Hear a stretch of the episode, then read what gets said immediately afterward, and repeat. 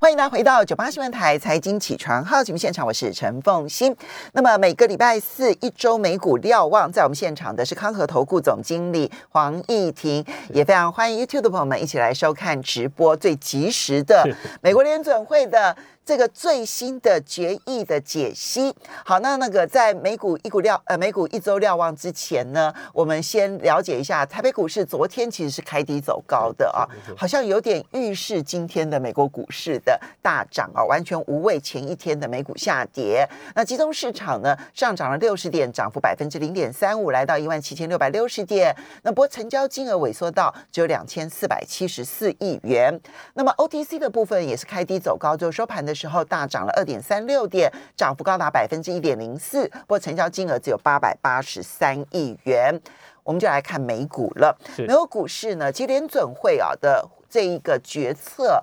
算是如预期，不过是如预期的鹰派哦。那对市场来讲，理论上来讲，它是收资金的行为，它并不是一个正面的利多消息。可是。你看到昨天美股其实是开平盘震荡整理，一度翻黑，但是在联准会的决议确定了之后，反而开始大涨特涨，要如何解读？基本上，其实就昨天的盘势来看的话，呃，最终的涨幅其实是集中在最后的大概一个半小时当中。那在这段时间，其实呃，联准会。就当然就是发布了他最新的利率决策会议的结论之后，更重要的是在会后的记者会当中，其实鲍威有有相对明确的点出了所谓的升息路径啊。那他有提到，就是第一个，呃，结束购债之后到第一第一次升息的间隔不会太久啊。那第二个，呃，他也提到说在呃，缩减购债的过程当中去升息，他认为是不恰当的。呃，也就是说，呃，基本上就可以定掉，在明年三月之前不会升息了。嗯，因为从现在呃，就是缩减购债规模从每个月一百五十亿增加到三百亿，那将来推算的话，大概结束购债的时间点会落在明年的三月份。那如果对照联准会主席鲍威尔的谈话内容来看的话，就是呃，在缩减购债过程当中，他认为升息是不恰当的嘛，所以。明年三月之前是不会有升息的举措出现，那基本上就很让市场很明确的会有一个所谓的升息路径出现。虽然联准会主义包有一直强调并没有所谓的升息路径，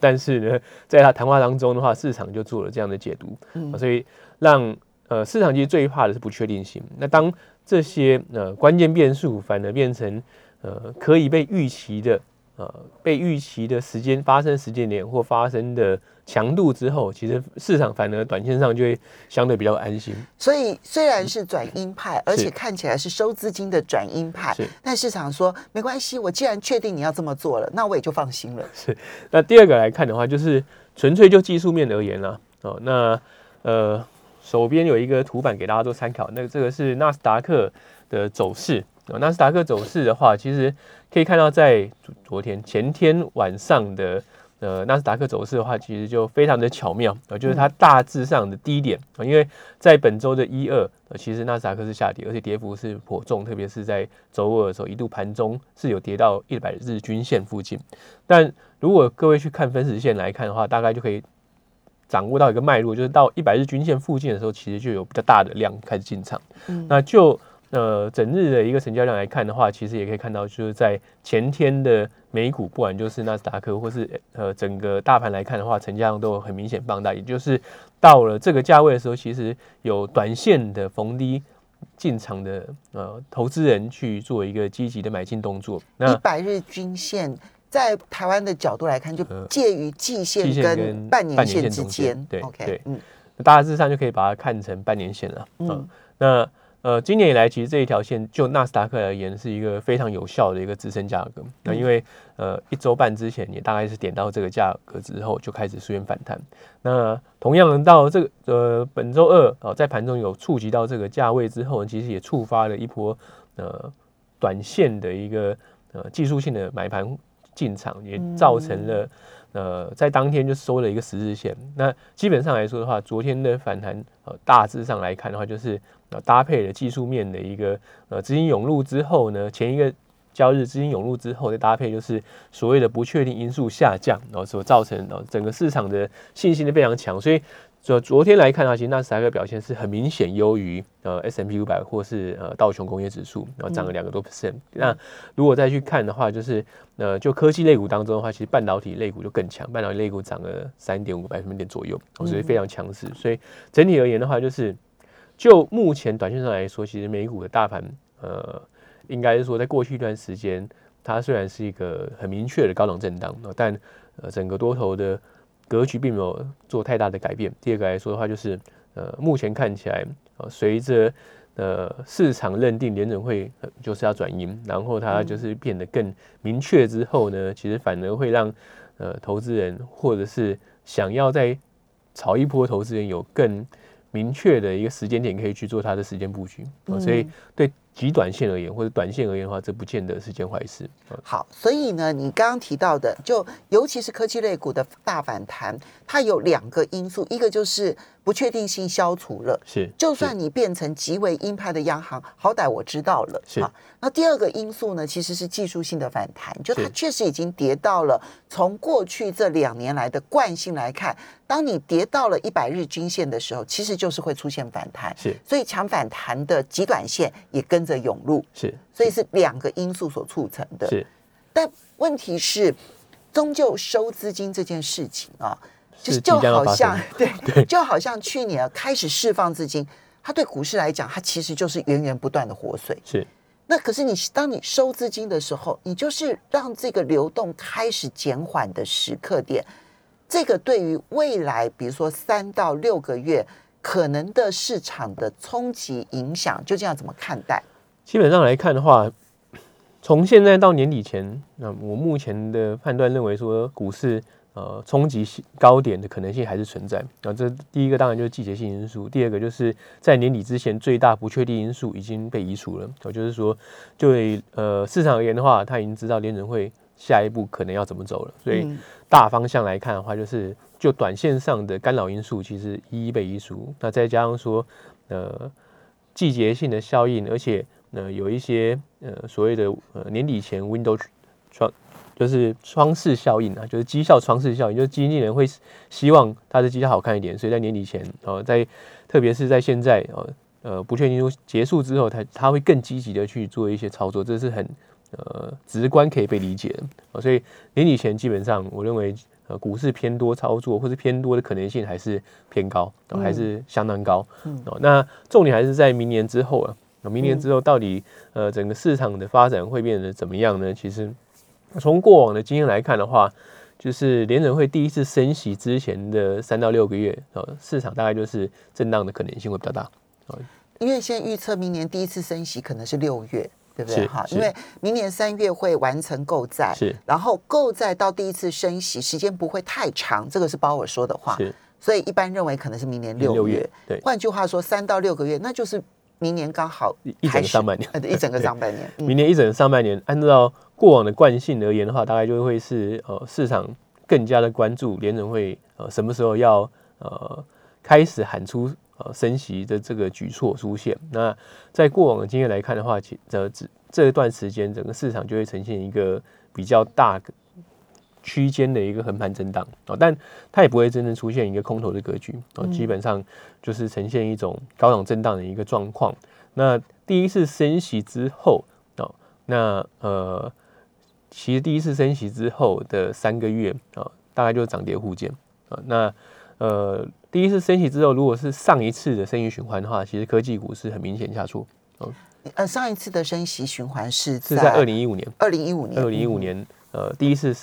升息的时候，其实之后的呃三个月的时间，其实科技类股有出现比较明显回档。那大盘来说的话，其实呃还好，但就是一个呃继续做一个横盘整理的一个状况。那但因为上一次的生意循环跟这一次可能有个很大不同，是上一次的生意循环第一次升息之后到第二次升息隔了非常长，隔了大概将近十二个月的时间。十二个月，对，因为是二零一五年的年底，呃，在下一次升息是二零一六年的年底了，所以呃，将近一年的时间，呃，但这一次呃，受迫于通膨压力，所以呃，它不会呃间隔这么长，而且如果对它点阵图来看的话，可能明年会有三次的升息。嗯，那明年三次的升息，第一次如果又是发生在六月的话，其实就是明年下半年升息的步伐非常快。你可以想象半年要升息三次，三次，那大概就是呃每两次。啊，联准会开会就六月、九月、十二月，现在的现在市场的预判是如此。那所以从这样一个状况状况来看的话，呃，我认为可能呃上一个生意循环发生的状况，也许不会完全复制。嗯，这个意思是说，那目前来说的话，就是市场开始去 price in，或者是开始去呃认真的去检视啊，所谓联准会的。呃，货币政策的路径了啊，就是因为昨天其实也点的很明白了，就是大概明年的三月会结束呃购债，然后呃可能呃六月的时候会第一次的升息。那过去大家在讨论升息之前，呃市场会相对震荡的时候，其实是针对这一个所谓的第一次升息发生的时间点，大家会有呃惶惶不安的的感觉，就是不知道它什么时候会发生。但这一次。其实联准会相对是很透明，就是说它让你知道最有可能发生时间点落在什么时候。其实，呃，在这种情况之下，就很有可能不会去复制过去，然后就是在第一次升息之前，可能就是震荡比较大，也许会是一个相对缓涨的格局。我就是说，呃，就基本面来看的话，明年至少明年上半年，其实基本面能见度是相对比较高的。我就是经济还在扩张，那呃，企业的获利也在。呃，轨道当中也是在扩张的轨道当中啊。那真正的货币政策调整或是呃利率的上升来看的话，可能是落在下半年。所以就呃相对比较激进的投资人来说的话，也许明年上半年会是他们认为比较好操作的最后机会。所以刚刚先讲了，就是极短线来讲，你觉得都还是偏多的，对不对？好，但是就连明年的上半年都不必担心。因为可能会有一些投资者，甚至于是大户投资者，其实是要赶那个最后一波。是，我们要因为在因为不确定性消除了，我既然知道你是可能六月要升息，这个最后一波也许会对他们来讲会是很甜美的一波。也许我们稍微休息一下，马上回来节目现场。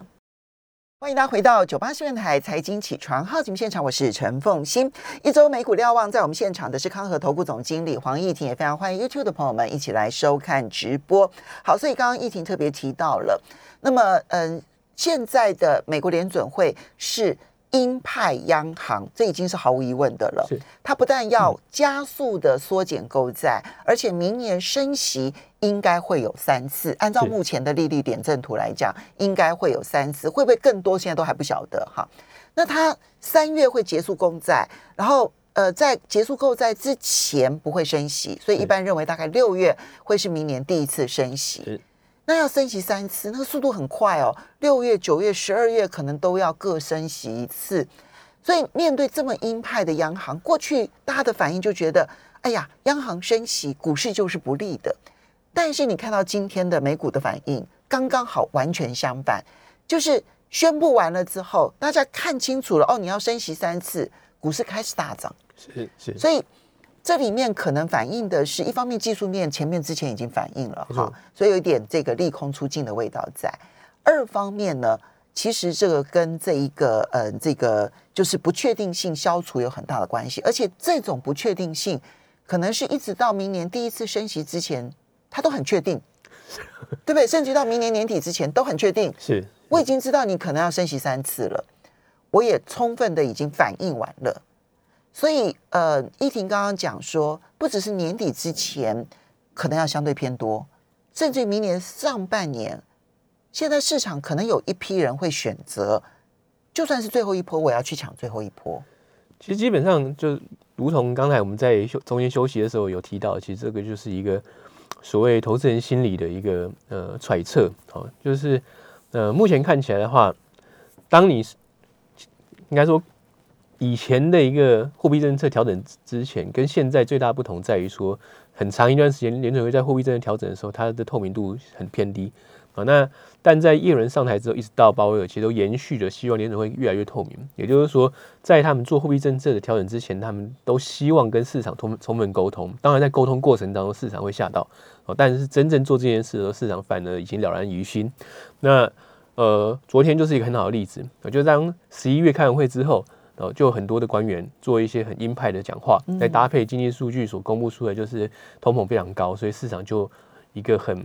相对负面的反情绪反应，所以在十一月。一直到十二月上旬呢，其实市场就是已经是一波的回档，而且回档的已经到很关键价位。啊，例如像是呃百日均一百日均线附近。呃，不管就呃纳斯达克或者是 S M P 五百都已经在呃五十之下了，所以也回的相对起来是有一。一定的程度了，所以当反而像昨天这种呃更明确的知道下一步要做什么的时候，市场反而是很有信心的去做呃接下来的操作。那明年上半年也相对起来有可能变得是这个样子，就是说，既然联准会的接下来的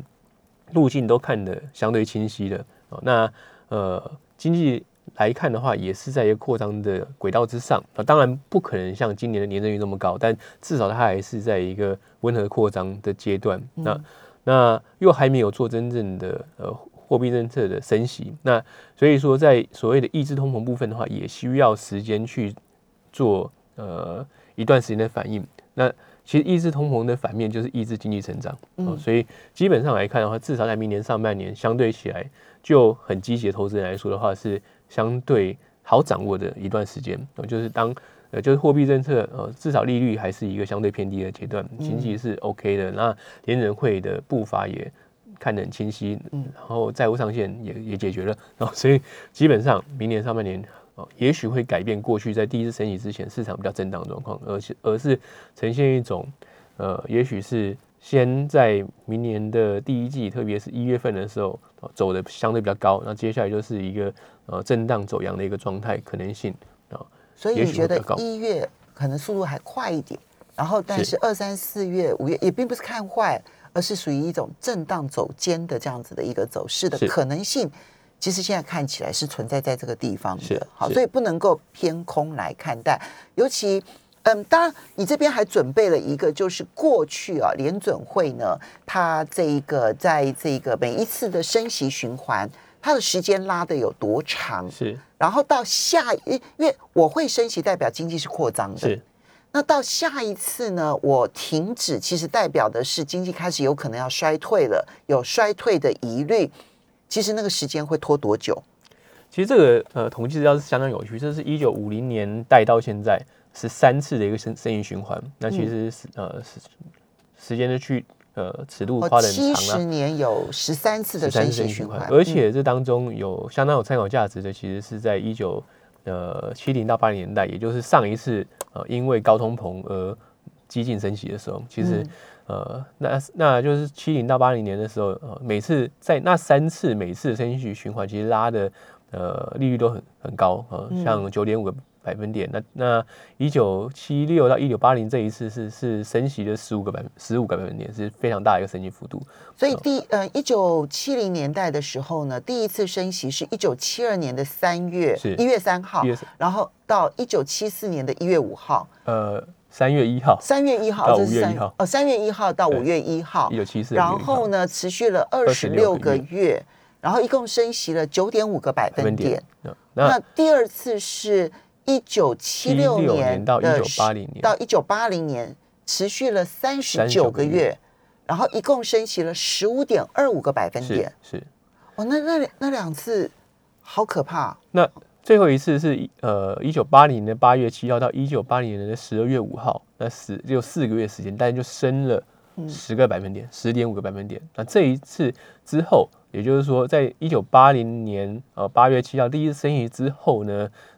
下一次出现衰退，相对起来也是这个统计当中最短，十一个月就出现衰退，那其实是可以被预期的。那第一个来说啊，就是在这段时间升的非常的猛猛烈，也就是说四个月的时间升了呃一千个基本点以上啊，所以是非常猛的一个升息的循环，所以。很快的让经济被受到打压，其实是可以被预期。但是，呃，各位也不用太担心，说哦，联准会明年升息之后，经济可能就走不动。那从过去这呃十三次的升息循环来看的话，第一次升息呃启动之后，到真正出现呃下一次的衰退，就平均数而言的话是四十二个月，就中位数而言三十七个月，大概就是还有三年多的时间，经济才会做进进入衰退。所以，我们纯粹就经济基本面的角度来看的话呢，现在开始升息，要到下一次的经济衰退，按照过去经验，大概要花三年多的时间。是，所以这个是，呃，你如果从经济扩张的角度来讲的话，通膨好像也就没有那么可怕。这其实，我觉得这个是一个两面两面的解读了，就是说。呃，过往的经验啊，过去这我们看到呃，相对比较近期的几次升息循环，其实在升息的过程当中的话，股市都是继续走阳。其实搭配的就是基本面还在扩张。哦，那现在有一种说法是认为，呃，这一次在疫情之后的升息循环是一个短周期，也就是说它可能连续时间没有那么长，再搭配有通膨的压力，所以升息的速度也可能会加快，最后让整个呃。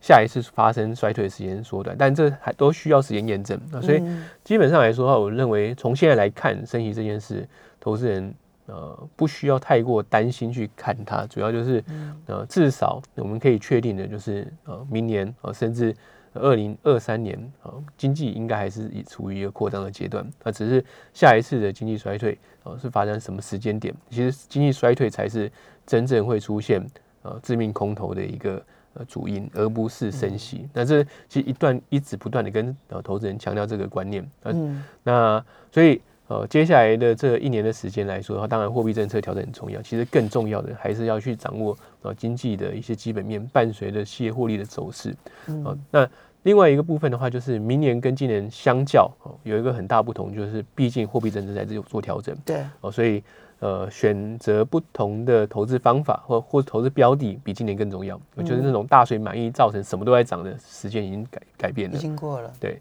那可能必须要去做更谨慎的一些投资布局，但这不代表不看好大盘，而是变成说好坏的强弱之间会有比较大的明显落差，或者是轮动会。所以有能力获利的公司其实非常重要的。好，谢谢黄义婷。